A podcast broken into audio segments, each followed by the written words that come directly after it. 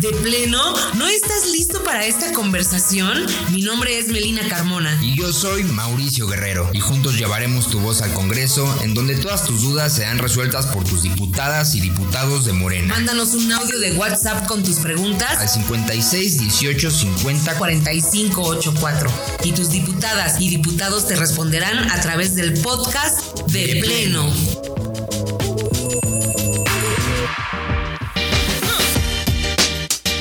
Bienvenidas y bienvenidos a este podcast llamado De Pleno, producido por la Coordinación de Comunicación Digital del Grupo Parlamentario de Morena en la Cámara de Diputados. En este espacio se resuelven las dudas que tiene la gente, porque las diputadas y los diputados de Morena están realizando asambleas populares en todos los rincones del país y les están explicando directamente eh, a las personas en qué consiste esta propuesta enviada por el presidente a la Cámara de Diputados y cómo pretende esta salvar la democracia de México, porque de un momento a otro las elecciones fueron fraudulentas, fueron sospechosas, dejaron de ser objetivas las autoridades y además de ser las más caras a nivel internacional, eh, pues algo debe de cambiar y se deben de ajustar estas instituciones a la nueva realidad que vive el país. El día de hoy nos acompaña una de las diputadas más experimentadas, un referente de la cuarta transformación en Chihuahua, principalmente en Ciudad Juárez, una defensora incansable de los derechos de las personas trabajadoras y sindicalizadas y que además nos ha demostrado con su trayectoria y con su trabajo legislativo en esta 65 legislatura ser una mujer muy congruente y crítica respecto de los grandes cambios que se necesitan impulsar tanto legal como constitucionalmente para propiciar la cuarta transformación de la vida pública de México y consolidar el proyecto alternativo de nación de nuestro presidente Andrés Manuel López Obrador. Este, diputada, de antemano le agradecemos mucho el que nos acompañe. Sea usted bienvenida a este su espacio. Muchísimas gracias, primero que nada, por la invitación y sobre todo por esa excelsa, participa excelsa presentación. Muchísimas gracias por invitarme a, a participar en estos podcasts. Y eh, procederemos a escuchar las preguntas que hizo la audiencia de este podcast hacia ustedes. ¿Qué diferencia hay entre voto electrónico y urna electrónica? Yo tuve mi asamblea sobre reforma político-electoral el pasado 4 de agosto en la ciudad de Licia, Chihuahua. Y efectivamente, como ustedes lo plantean aquí en el Departamento de Comunicación, hay muchas preguntas del pueblo de México, de los mexicanos y las mexicanas. Y esta es muy importante. La diferencia entre el voto electrónico y la urna electrónica es muy sencilla. El voto electrónico lo vamos a hacer por Internet. ¿Quiénes van a poder utilizar el voto electrónico? Hasta ahorita por las condiciones tecnológicas en México, las clases privilegiadas, los que tenemos la fortuna de vivir en zonas urbanas, los que tenemos la fortuna de tener un teléfono móvil, los que tenemos la fortuna de tener una computadora, pero sabemos que somos los menos. Si nosotros limitamos el voto electrónico exclusivamente a, al voto electrónico, pues no habrá participación de los mexicanos y mexicanas que no tienen esta tecnología. ¿no? Y que no tienen recursos económicos ni siquiera para adquirirla. Entonces tendríamos una, unas elecciones de clase unas elecciones de clase social y estaríamos hablando de que la clase media en adelante podría emitir su voto. Luego entonces se piensa en la otra opción, en los pobres de México. ¿Cómo vamos a seguir fomentando la democracia y la participación de los pobres en este país? A través de la urna electrónica a través de la urna electrónica porque pretendemos desaparecer el papel, el uso de celulosa, etcétera. Después con alguna otra pregunta podré ampliar un poco sobre esto, pero la urna electrónica, haga de cuenta usted que va a tener igual su casilla electoral Haga de cuenta usted que se va a afiliar, se va a inscribir y va a ir a emitir su voto de manera directa y personal.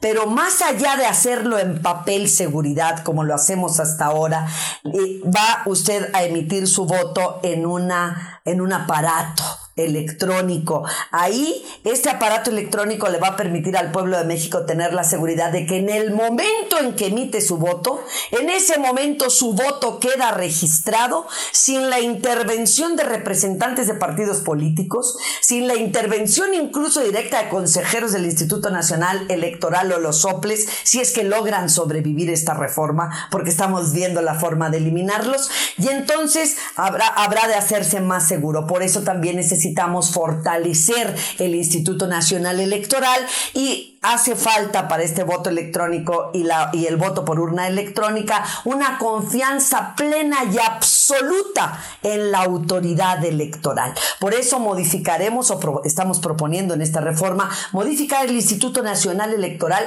por el Instituto Nacional de Elecciones y consultas. Y yo espero que los partidos políticos logren un pacto de civilidad y que en miras a adelantar la democracia de este país, podamos todos llegar a un acuerdo y que se autorice tanto el voto electrónico como la urna electrónica. Yo creo que el fortalecimiento de la democracia será decisivo utilizando ambos procedimientos y teniendo confianza en la autoridad electoral.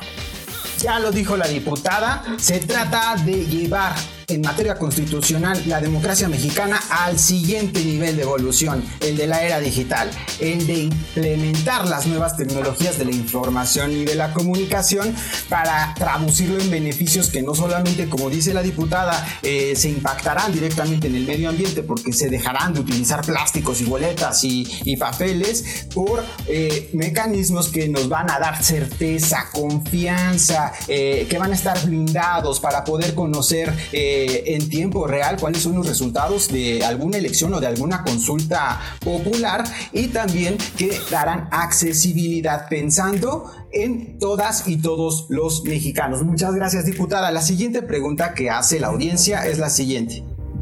¿México cuenta con la tecnología y el equipo para que podamos votar por la vía electrónica? ¿Cuánto costaría hacerlo realidad y en cuánto nos ahorraríamos en papel y cuidado al medio ambiente con impresiones de boletas? Mira, México no cuenta actualmente con la tecnología y el equipo, como ya lo dije al contestar la pregunta anterior, para que podamos votar por vía electrónica todavía. Se han hecho escasos cinco ejercicios de manera paulatina en cinco entidades federativas de, de nuestro país, pero todavía no contamos con esa tecnología, solo que se pretende fortalecer, por supuesto, el presupuesto del Instituto Nacional de Elecciones y Consultas para efecto de que se logre paulatinamente introducir el voto electrónico y la urna electrónica de manera paulatina para que también la población vaya teniendo seguridad respecto de a dónde va a ir a parar su voto. Porque si cuando lo vemos físicamente al momento de contar en las urnas ya no sabemos a dónde quedó la bolita, ¿no? Y nos pueden hacer aquí pues muchos, muchos trucos que de pronto desaparecen o aparecen votos y que tienen extasiada a la población, a, los mexicanos y las mexicanas, porque no han tenido una certeza total y absoluta. De, 167 países que han sido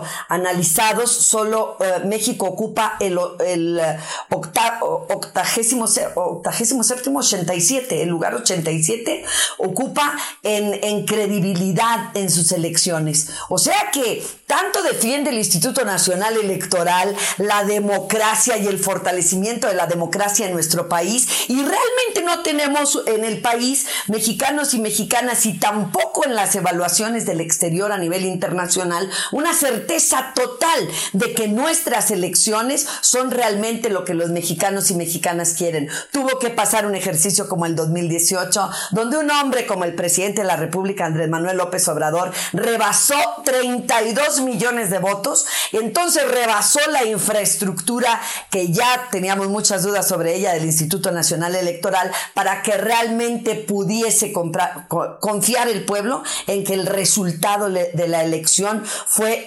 auténtico y fue respaldado por ellos, porque lo vimos en los mismos lugares donde la ahora presidente de la República hizo sus campañas. En las plazas había un fervor, una, una efervescencia increíble, avalando el resultado de las elecciones del 2018, lo que no pudimos ver en las elecciones del 2006 y del 2012, desafortunadamente. Lo que sí sabemos que nos vamos a ahorrar son entre 2 mil y 4 mil millones de pesos en la impresión de las boletas, solo en costo de papel, entre 2 mil y 4 mil millones de pesos.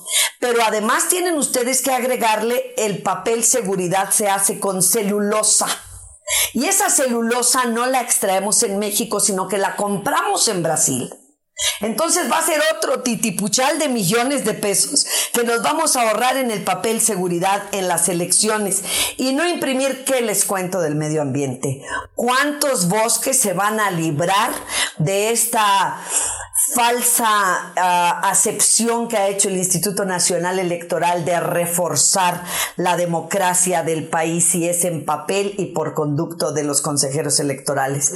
Realmente vamos a conservar bosques no solamente en México, sino en Brasil, por ejemplo, y en algunos otros lugares del mundo. Por eso la evolución hacia el voto electrónico y la urna electrónica va a ser paulatino para que la gente tenga confianza en esta forma de votar, para que se vea reflejado el, eh, la decisión del pueblo de México y que ellos avalen como avalaron en el 2018 el resultado de la elección de manera evidente, pero no tenemos realmente una cantidad exacta del costo. Se propone que sea poco a poco y que cada entidad eh, federativa vaya introduciendo tanto la urna electrónica como el voto electrónico. Y recuerden que ustedes que nosotros tenemos una, una, un código electoral que es una ley secundaria, pero también los estados tienen sus propios, sus propios reglamentos o sus leyes en materia electoral. Es muy claro todo este ahorro en materia de recursos eh, públicos con base en el principio de austeridad republicana que defienden en todos los principios y las leyes que este grupo parlamentario impulsa, se reorientará para quienes menos tienen, para fortalecer a las instituciones sociales, como se ha hecho en los últimos cuatro años del gobierno del presidente Andrés Manuel López Obrador. Diputada, la siguiente pregunta. ¿Ya se ha hecho antes? Ya se ha hecho antes, ya se ha iniciado con las urnas electrónicas. El voto electrónico pues solo lo tenemos registrado con nuestros compañeros migrantes, de ahí no tenemos antecedentes en nuestra legislación mexicana que sea para los residentes mexicanos y mexicanas residentes en nuestro país. Pero la urna electrónica ya tenemos por lo menos cuatro entidades federativas que han estado introduciéndola de manera paulatina con excelentes resultados, incluso con credibilidad. Y podríamos citar primariamente a Coahuila. ¿No? Coahuila, Tamaulipas, Estado de México y Jalisco son algunos de los estados, creo que son los cuatro o cinco, que ya han introducido este tipo de urnas electrónicas con un gran éxito. Entonces, de esa forma en que paulatinamente estas entidades federativas han introducido la urna electrónica para la emisión del sufragio, de esa forma se pretende ahora con la reforma político-electoral que las 32 entidades federativas vayan introduciendo el voto electrónico y la urna electrónica yo creo que cuando tenemos la comparación en las legislaciones de los estados, algunas sirven de ejemplo para otras. Luego ahí andamos, ¿no? Los del Estado de México copiándole a Chihuahua y los de Jalisco copiándole a Coahuila y todo. Pero lo que se pretende es que realmente haya una credibilidad y que se vea que realmente surtió efectos el objetivo por el cual fue creado la urna electrónica para la emisión del sufragio. Y sobre todo, vuelvo a insistir yo, seguridad. Seguridad para los mexicanos y mexicanas. Se ha hecho y se ha hecho con excelentes resultados y no es por otra cosa que el presidente de la República pretende introducir a la reforma política electoral el tanto el voto electrónico como el uso de la urna electrónica. Diputada ya lo dijo, esto no es una improvisación, ahí están los hechos, ahí están los resultados de las entidades federativas que ya implementan este mecanismo electrónico de participación del pueblo y pasamos a la última pregunta que nos hace nuestra audiencia. Me agrada mucho esa propuesta. Ya era momento de que hiciéramos esto en México como se hace en otras partes del mundo como en Estados Unidos.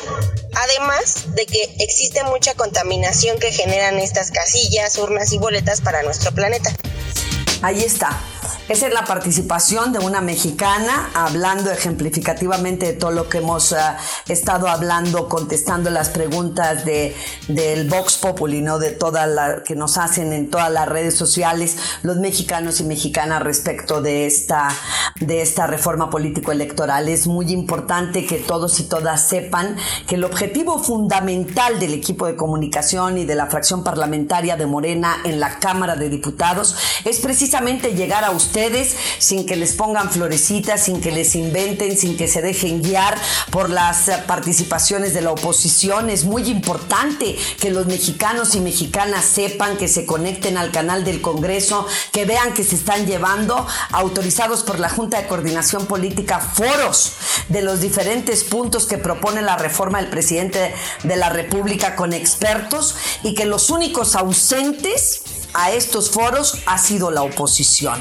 El presidente de la República por eso nos ha mandado a todos a hacer asambleas directas con el pueblo para que ellos pregunten, para que ellos se informen, para que ellos salgan de dudas y para que no sigan esos medios informativos que en sus editoriales trabajan para la oposición, denostando esta importante reforma que el presidente de la República está pidiendo y que además es más que necesaria. Desde el 2014 no teníamos reformas electorales, cuando desde 1997, desde 1953, con lo mejor que pudieron haber hecho en este país, que fue la introducción del voto para las mujeres, ah, que hubo, eh, las mujeres eh, votaron en 1953 hasta el 2014, las reformas político-electorales eh, eran el orden del día. No hay una legislatura que no haya hecho reforma política electoral electoral. Así de que ni estén haciendo que la Virgen les habla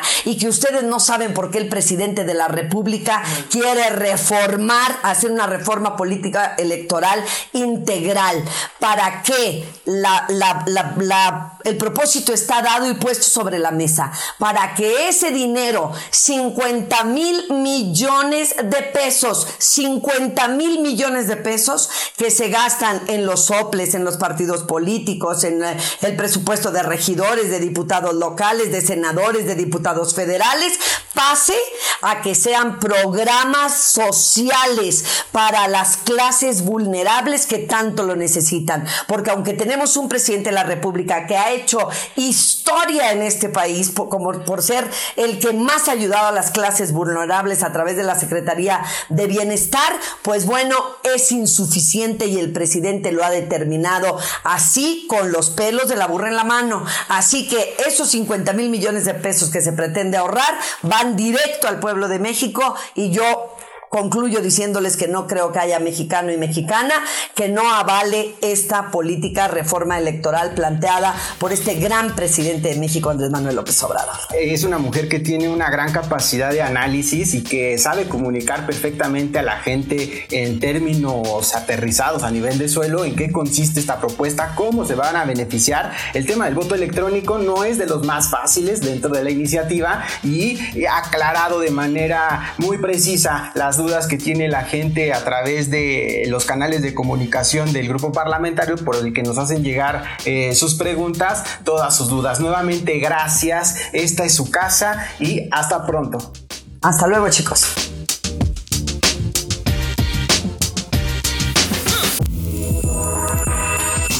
De pleno? ¿No estás listo para esta conversación? Mi nombre es Melina Carmona. Y yo soy Mauricio Guerrero. Y juntos llevaremos tu voz al Congreso, en donde todas tus dudas serán resueltas por tus diputadas y diputados de Morena. Mándanos un audio de WhatsApp con tus preguntas al 56 18 50 45 84. Y tus diputadas y diputados te responderán a través del podcast de, pleno.